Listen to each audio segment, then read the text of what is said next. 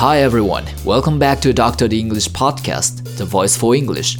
This program is designed for English learners to improve their English pronunciation and is hosted by Dr. D, a pronunciation director at Dr. D English. So let's get started. はい、どうも皆さんこんにちは。ドクター D イングリッシュ発音ディレクターのドクター D です、えー今回のエピソードはですね、あの、私のお気に入りのあの、TED トークの、えー、アンジェラ・リー・ダックウォーズっていう人のあの、Grit っていう、 まあ自己啓発系の内容のこうスピーチがあるんですけども、それを使ってですね、あの、このスピーチを英語のままこう理解するっていうトレーニングを行っていきたいと思います。でこのグリッドって何なのかっていうことなんですけどもちょっとググったやつを読み上げますね、えー近年米国では IQ や、えー所得や外見などに関係なく学校や実社会で成功している人々には一つの共通する特徴があるという学説が、えー注目を集めていますとあります。えーでこの特徴っていうのはグリッドがま高いっていうことらしいんですけどもこのグリッドっていうのがいくつかのこう言葉の頭文字を合わせた単語なんですね。で造語です。でまず、えー、grit の G が guts でこれが度胸ですね、えー困難なことにこう立ち向かうことです。で今度 grit の、えー R、えこれが resilience っていう単語で、え直訳すると復元力。まあ、要するにどういうことかというとこう失敗するたびに改善してこうあの再チャレンジしていくことですね。で、えー今度 grit の I が、えー initiative はい。よくこれ最近カタカナでもあのイニシアチブを取るとかって言ってこう使われたりするんですけどもあの要するにここではこう自分で行動を起こすっていうようなニュアンスです。で今度 grit の T、えー tenacity これを日本語に直訳すると、え執念まあ成功するまでこうやめないってことですねまあ、これは本当によく言われることであの成功するまでやめない人が成功するって、まあ、これは当たり前のことなんですよね。はい、でこの4つの特徴を持つものがあの何事においてもこう成功しやすいというこう研究結果があるそうです。で今回のエピソードではこのアンジェラ・リー・ダックワーズによるあのこの GRIT の、えー研究発表の一部をこう抜粋してで、まあ、あのいちいちこう日本語に訳さずに英語のまま理解するっていうこうトレーニングを行っていきたいと思います。ではですね、この英語をいちいちこう日本語に訳さずに理解するためにはどうすればいいかっていうところなんですけども、あの、英語をネイティブスピードでこう理解するためには、まあ、そのままの語順でこう理解していく必要があるんですね。そして、あの、いちいちこう日本語に訳していると、まあ、リアルタイムでこう理解することができないわけです。で、英語を日本語を介さずにこう聞いて理解するコツっていうのがあります。で、次の通りです。まず、えー意味の区切り。まあ、これフレーズって言うんですけども、これを把握することです。ワンセンテンスあったら、その中で意味の塊がこういくつかに分かれてるわけですね。で、その意味の、えー塊をまず、えー見つけられなきゃいけないわけです。で、その次、えフレーズ内のストレスを置く単語を中心に意味を取る。まあ、英語の発音って実はこう聞き手にとってかなりこう優しい言語だったりするんですね。っていうのもあの重要な単語にしっかりストレスを置いてくれてるので割とそこの単語がこう浮き出て聞こえるんですね。でそれを補助する単語とか、まあ、前置詞とか、えー接続詞とかそういうものですねそういうものはそのやっぱりこう補助的な意味なので、えー発音自体もやっぱりこう補助的な発音になってます。だから本当に軽く発音されてるっていうような感じですね。まあそれによってこうより重要な、えー単語が浮き出て聞こえているっていうような感じです。で、その次に大事なのがこうフレーズごとに意味を積み上げて理解するということです。で、日本語にこう翻訳していこうと思うと結構こう英語と語順が違うので順番を入れ替えたりだとかその文章の中で、えーそうするとやっぱりこう処理するのに時間がかかっちゃってリアルタイムでこう理解していくことが難しいわけじゃないですか。なので、えーそのフレーズごとにこう意味を把握してで単純にそれを積み上げて理解していって全体像をイメージするっていうような、えーとそういった感覚が必要になってきます。でまあ、あの今回は練習なのでこの各フレーズごとにま区切っていってでそれぞれのフレーズをこう日本語であの大体のイメージをつかむためにあの適当な翻訳をつけていきます。まあ、しかしこう重要なのは日本語のニュアンスにあまりこう固着しすぎないようにしてください。あくまで、まあ、こんな感じっていうガイド程度で入れるので、えーそこを深く考えないということが大事です。まあ、日本語にこうしっかり訳せば訳すほど、まあ、どんどん本来この英語のニュアンスから遠ざかってしまうんですよね。なので、まあ、大体こんな感じかなっていうようなイメージ程度に留めておいてください。あんまりあの言語化しすぎないようにしてください。はい、それでは練習に入っていきたいと思います。まずは、えー、彼女のそのスピーチを聞いてみてください。I started studying kids and adults in all kinds of super challenging settings. And in every study, my question was who is successful here and why? My research team and I went to West Point Military Academy. We tried to predict which cadets would stay in military training and which would drop out. We went to the National Spelling Bee and tried to predict which children would advance farthest in competition. We studied rookie teachers working in really tough neighborhoods, asking which teachers are still going to be here in teaching by the end of the school year. And of those, who will be the most effective at improving learning outcomes for their students? We partnered with private companies asking which of these salespeople is going to keep their jobs and who's going to earn the most money. In all those very different contexts, one characteristic emerged as a significant predictor of success. And it wasn't social intelligence, it wasn't good looks, physical health, and it wasn't IQ. It was grit. Grit is passion and perseverance for very long term goals. Grit is having stamina. Grit is sticking with your future, day in, day out, not just for the week, not just for the month, but for years, and working really hard to make that future a reality. Grit is living life like it's a marathon, not a sprint. はい、それではですね、ここからあの短いフレーズごとに区切って、で、えー、意味をこう積み上げていくっていう練習を行っていきたいと思います。まずはこちら。I started studying kids and adults. started studying でこう研究を始めたわけですね。で、何の研究かというと kids and adults。子供も大人も両方。で、その次のフレーズが in all kinds of super challenging settings。in all kinds of で、まあ、様々な super challenging settings。もう、スーパーチャレンジ、ものすごいチャレンジな、えー、場面。で、その次のフレーズが and in every study my question was で、in every study、uh, 各研究で my question was、まあ、疑問点ですね。Who is successful here and why? Who is successful? まあ、誰が successful で、えー、why? なぜなのか。まあ、このような意味の積み上げでもう一度オリジナルを聞いてみてください。どうぞ。I started studying kids and adults in all kinds of super challenging settings. And in every study, my question was who is successful here and why? はい、それではその次に行きます。My research team and I、えー、リサーチチームと私ですね。went to West Point Military Academy まあ行ったわけですね。で、どこに行ったかというと West Point Military Academy はい、military なので、えー、まあ軍のアカデミー、学校ですね。My research team and I went to West Point Military Academy. はい、そしたらその次のフレーズいきます。We tried to predict、えー、予想しようとした which cadets would stay in military training はい、えー、which cadets どの cadets が、えー、cadets っていうのはまあ生徒だと思ってくださいその military school の would stay in military training まあそのトレーニングに持つかどうか and which would drop out はいで which どれが drop out するのかっていうことですね We tried to predict which cadets would stay in military training and which would drop out はいじゃあその次のフレーズです We went to the National Spelling Bee はい、この National Spelling Bee というのは、まあ、英語の綴りをこう競う、えー、コンペティションですね。で、その次のフレーズ。And try to predict、えー、予想しようとした、which children would advance farthest in competition はい、まあ、どの children がこう優れているのかっていうことですね。まあ、そのコンペティションにおいて。We went to the National Spelling Bee. and tried to predict which children would advance farthest in competition. はい、その次のフレーズ。We study rookie teachers. Rookie teachers って新人の teacher ですね。を研究したわけですね。Working in really tough neighborhoods. まあ、really tough neighborhoods って言ってるから、まあ、結構こう荒れてる地域で教えてた人っていうことですかね。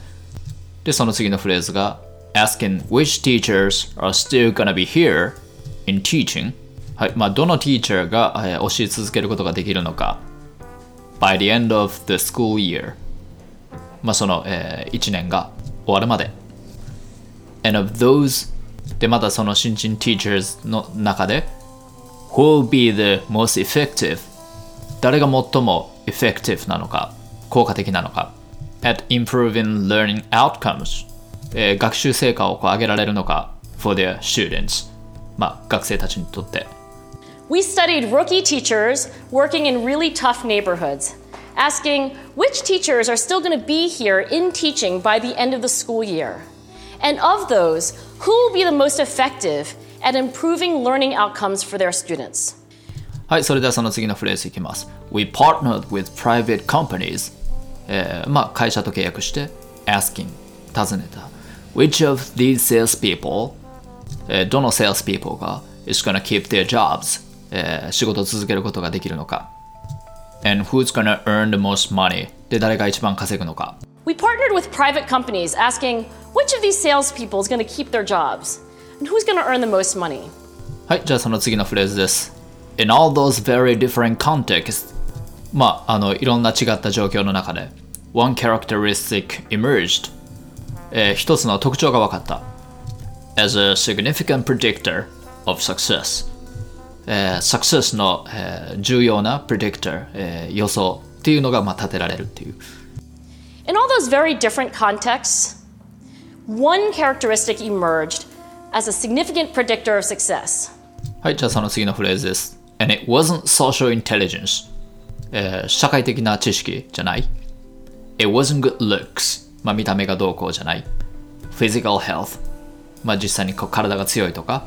And it wasn't IQ、でももちろん IQ でもない。It was grit、えー、grit っていう、えーものだった。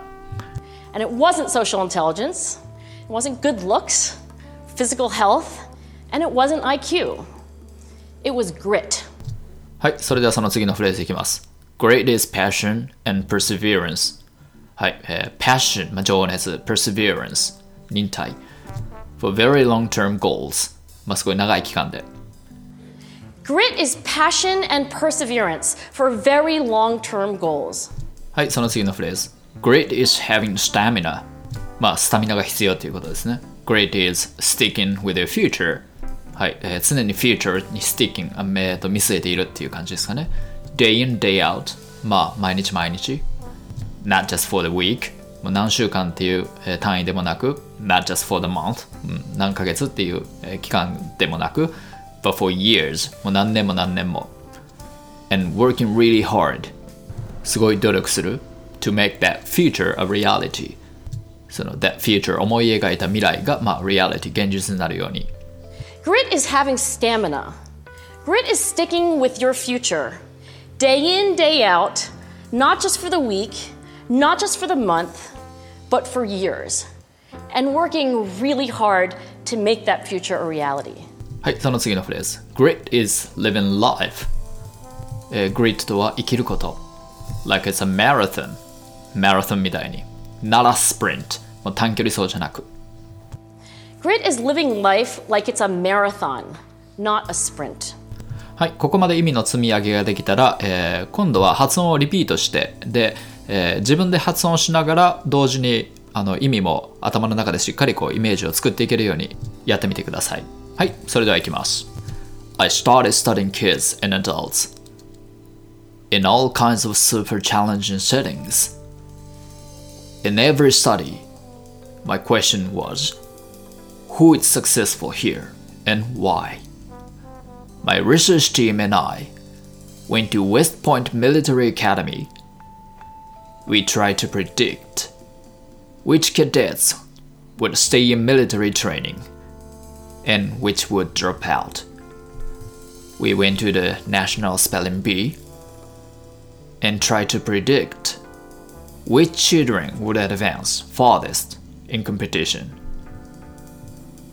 We studied rookie teachers working in really tough neighborhoods, asking which teachers are still gonna be here in teaching by the end of the school year, and of those, who will be the most effective at improving learning outcomes for their students.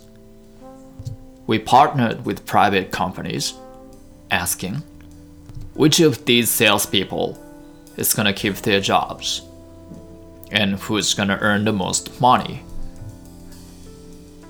In all those very different contexts, one characteristic emerged as a significant predictor of success. And it wasn't social intelligence. It wasn't good looks, physical health, and it wasn't IQ. It was great.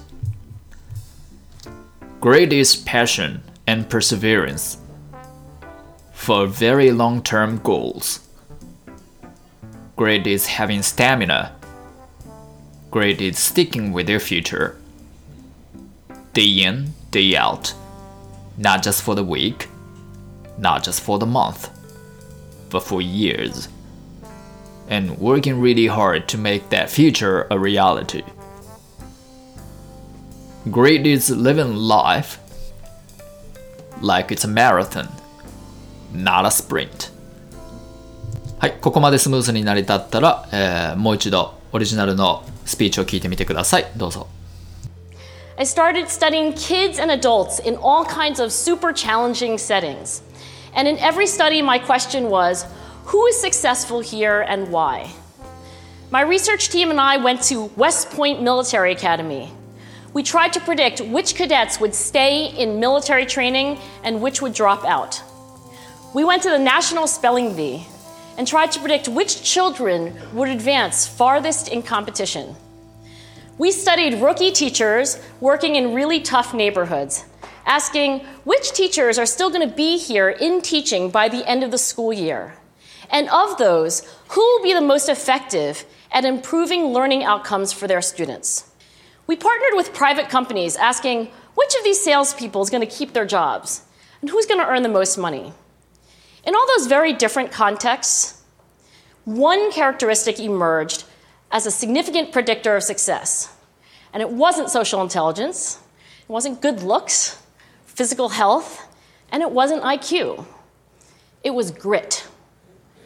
Grit is passion and perseverance for very long term goals. Grit is having stamina. Grit is sticking with your future, day in, day out, not just for the week, not just for the month, but for years, and working really hard to make that future a reality. Grit is living life like it's a marathon, not a sprint. はい、それでは、えー YouTube のコメント回答に入っていきたいと思います。えーちょっと新しいやつからピックアップしていってこお答えしていきたいと思います。えー今日は4月の25日です。えーなので、この時点でいただいているコメントを中心に、えー回答していきたいと思います。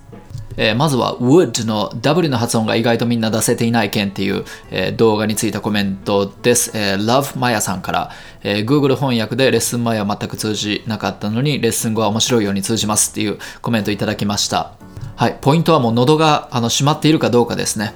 あの would とか woman とか、えーこれらを発音するときになりがちなのが would woman こういう感じですね。うじゃなくてその前に W が入るので w こういう風になる、えーコツはもう声を漏らした状態で唇をすぼめてちょっとうなるような感じでこう音を押し上げる。ううその時に、まあ、喉は絶対に閉めてはいけない。喉を閉めた時点でこの W のニュアンスが消えちゃうっていうことです。これ意外とできてない人多いのであのよかったらちょっと試してみていただければなと思います。かなり重要なポイントになってきます。はい、じゃあその次のコメントに行きます。えーネイティブの英語を語順のまま理解する方法、えーこの第2弾のやつですね。エリー・ワイト・ラーさんからのコメントで、えー本当におっしゃる通りです。この考えになるまで英語を話すことが苦痛でした。そうですね、いちいちこう日本語を返しながらあの英語を喋ってるとやっぱりこう無理があるので結構きついですよね。で、えー B1 終わったあたりから、えーこの考え方になるんですかね。受験勉強法なんかもこう変わってほしいと、えー願ってます。というコメントをいただきました。えーまず B1。えこれ、まあ一つのこう基準値なんですけども、主にこうヨーロッパで使われている、え外国語のこう習得具合の、え目安になる、なんていうかこのスコアリングみたいなやつですね。CEFR っていうやつです。これ正式名称がすごい長いんですよ。えーっと日本語で言うとヨーロッパ言語共通参照枠って言って英語で言うと、えー Common European Framework of、uh, Reference for Languages Learning Teaching Assessment のことです。でその中でこの、まあ、B1 っていうのが、えー、っとちょっと読み上げますね。仕事学校娯楽なので普段出会うような身近な話題について標準的な話し方であれば、えー、主要な点を理解できる。はい。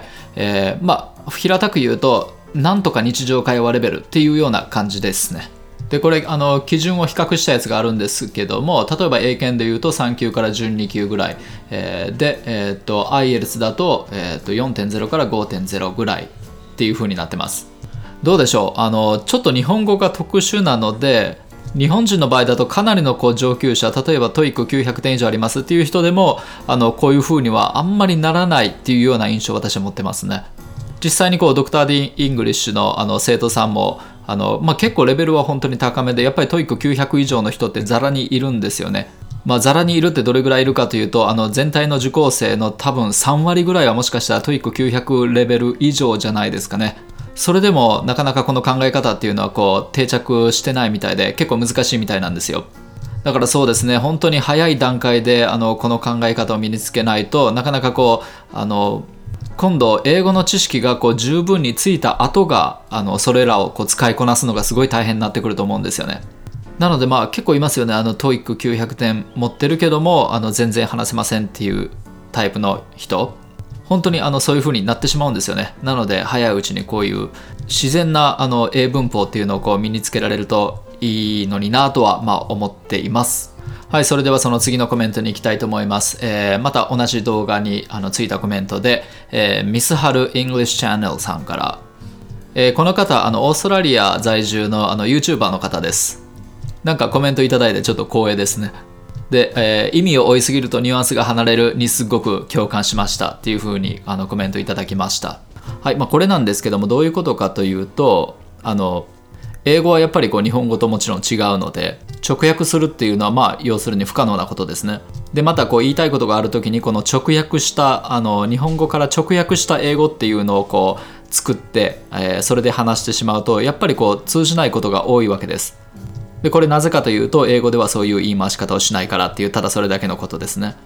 まあ当然のことって言ったら当然のことなんですけども結構この事実にあまりこう誰もあの気づいてないというかあまり意識していないんですよね。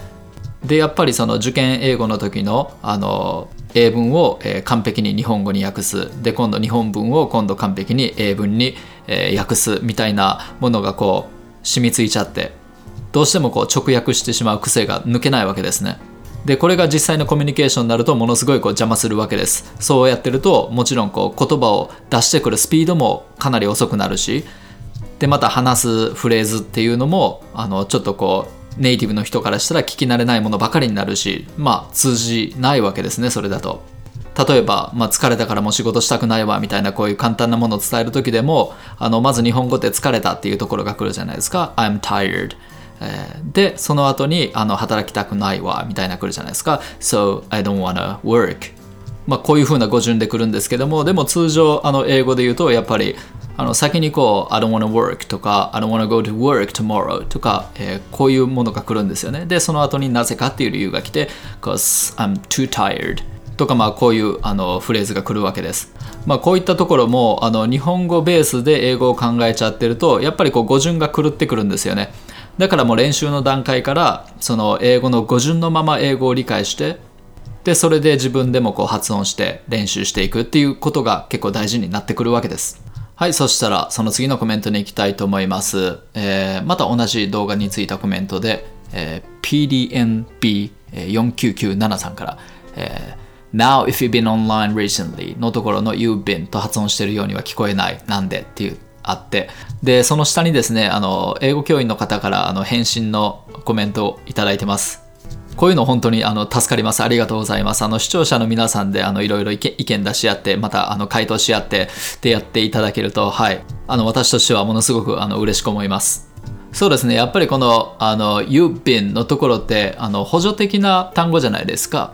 えー、ここでは、まあ、メインの単語というと Now online recently、まあ、ここがメインの単語で、えー、内容語となるわけですね。なので、えーと、これらはまあしっかりこう浮き出てる発音になってるんですけどもそれ以外っていうのはやっぱりこうあのただ言葉をつないでる部分なので本当にあのタラタラって短く発音されてます。Now if you've been online recently. はいこういう感じですね。Now if you've been online. でも一応こう輪郭はあると思います。If you've been if you've been. はいこういう感じで。まあ、このコメントのあの詳しい回答は実際にあの英語の先生に書いていただいているのであのそちらを参考にしていただければ、えー、いいかと思います。はい。では、その次のコメントに行きたいと思います。えっ、ー、と、フォニックスの動画についたコメントで、えっ、ー、と、勝俣、えー、優子さんから、英語学習歴が丸2年になる、えー、4歳娘に発音の悪さを指摘され私も、えー、英語の勉強と思いドクター D さんにたどり着きました。はいありがとうございます、えー、R の発音ができていないらしく Rainbow Russia Room など発音するとなんでできないの？L じゃなくて R ってこういう風に耳元で言われます。あれですよね本当に子供は正直ですよね。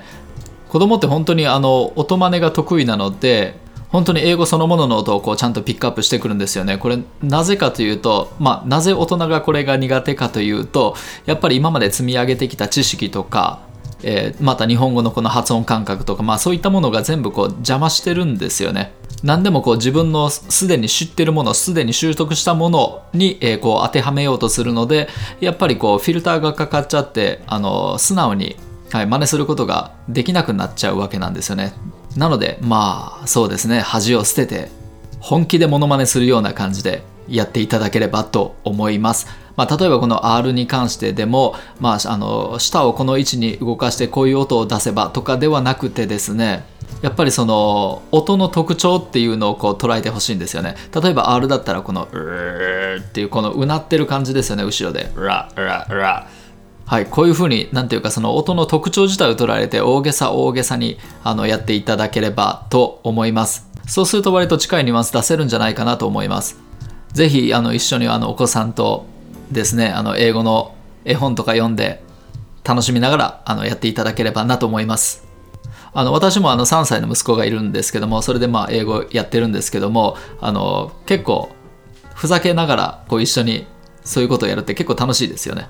まあ、この本当にふざけながらやるっていうのがポイントかもわかんないですね。あの、真面目にやろうとすると絶対うまいこといかないと思います。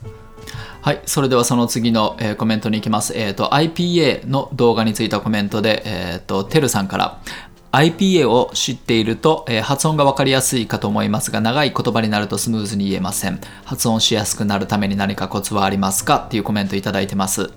はい、これに対してちょっと簡単にお答えすると、まず IPA というのはその単語の発音をあの知るっていう、あのそれにとどまります。なので単語がいくつかつながってフレーズになった時にどのように発音されるのかっていうそこまでは IPA ではカバーできません。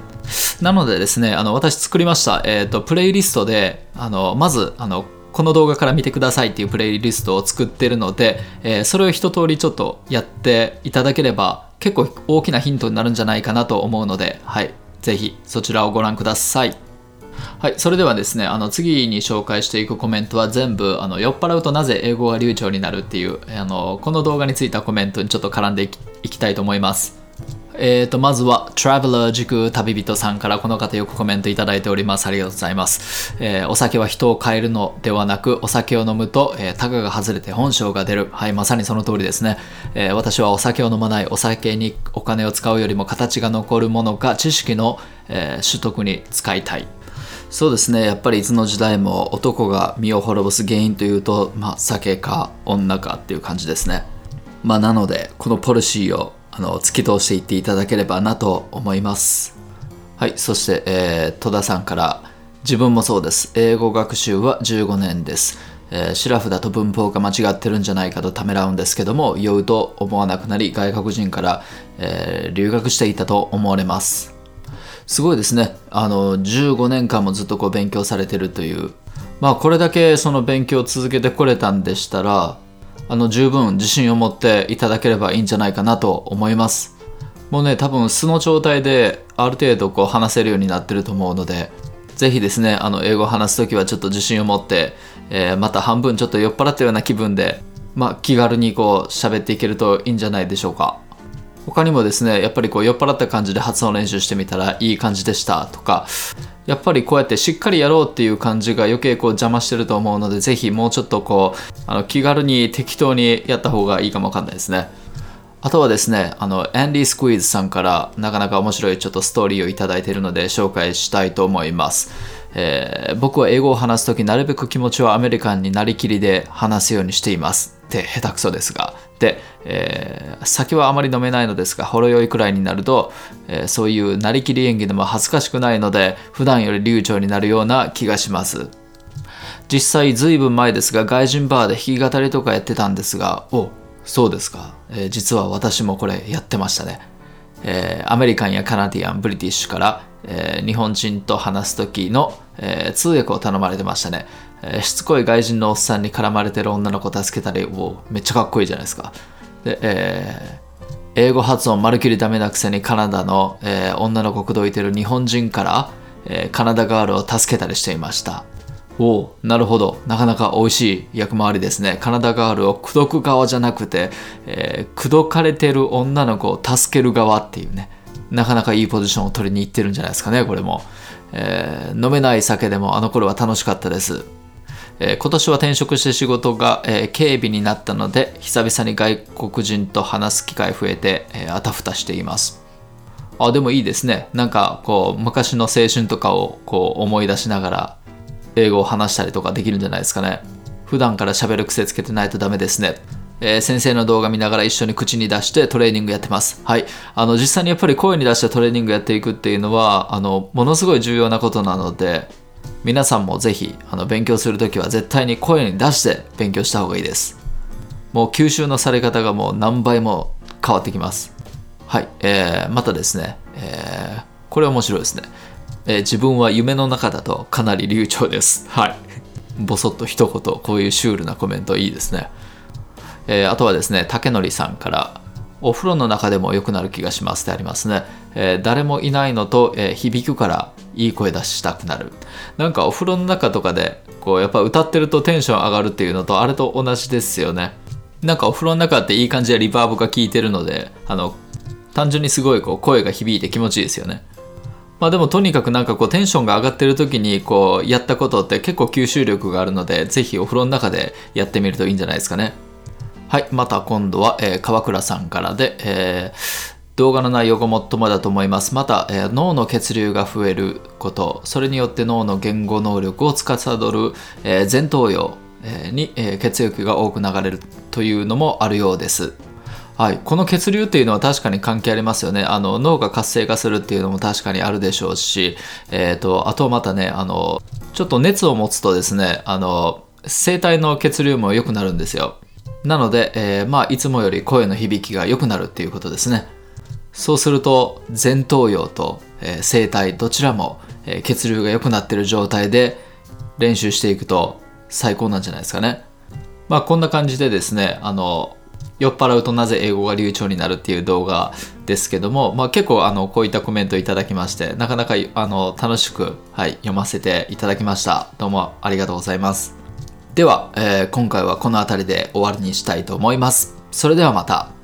次回のエピソードでお会いしましょうまだ質問がある方は YouTube のあのコメント欄に、えー残しておいていただけるとこのようにして、えー音声でできるだけ深く答えていきたいと思いますので、はい、ぜひ YouTube の方もよろしくお願いします。それではまたお会いしましょう。See you next time. Bye bye.